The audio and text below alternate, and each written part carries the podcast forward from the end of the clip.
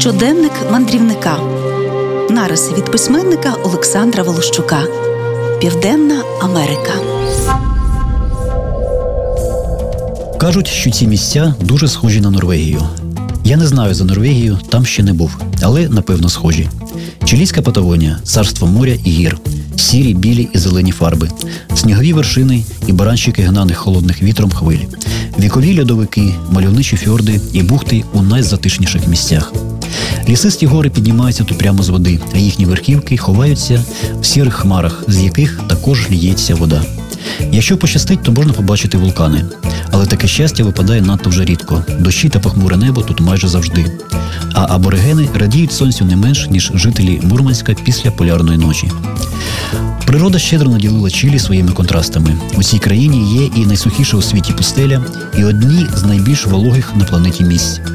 Вічно зелені ліси Патагонії, тому і вічні, що вологи тут більш ніж треба. Дощ тут вічний, як і самі ці гори. Каретера Аустраль дуже красива дорога, що принизує Чилійську Патагонію з півночі на південь. 1200 кілометрів суцільних красот, захованих від світу в мальовничих анських ущелинах. Озера, як запнуті фьорди, велетенські гірські хребти і химерні скелі, дерев'яні церкви в кожному із селищ, і практично незмінні дротові огорожі. Приватна власність для чилійців священна. З автостопом тут не набагато краще, ніж в іншому Чилі. Машин мало, зупиняються неохоче. Але і стояти на трасі з піднятою рукою немає сенсу. Краще прогулятися пішки, споглядаючи те, від чого і здобувається мандрівницьке щастя. А там, дивись, хтось все ж таки зупиниться і підбере людину з наплічником. Тут нема куди поспішати. Головне тут нічого не пропустити.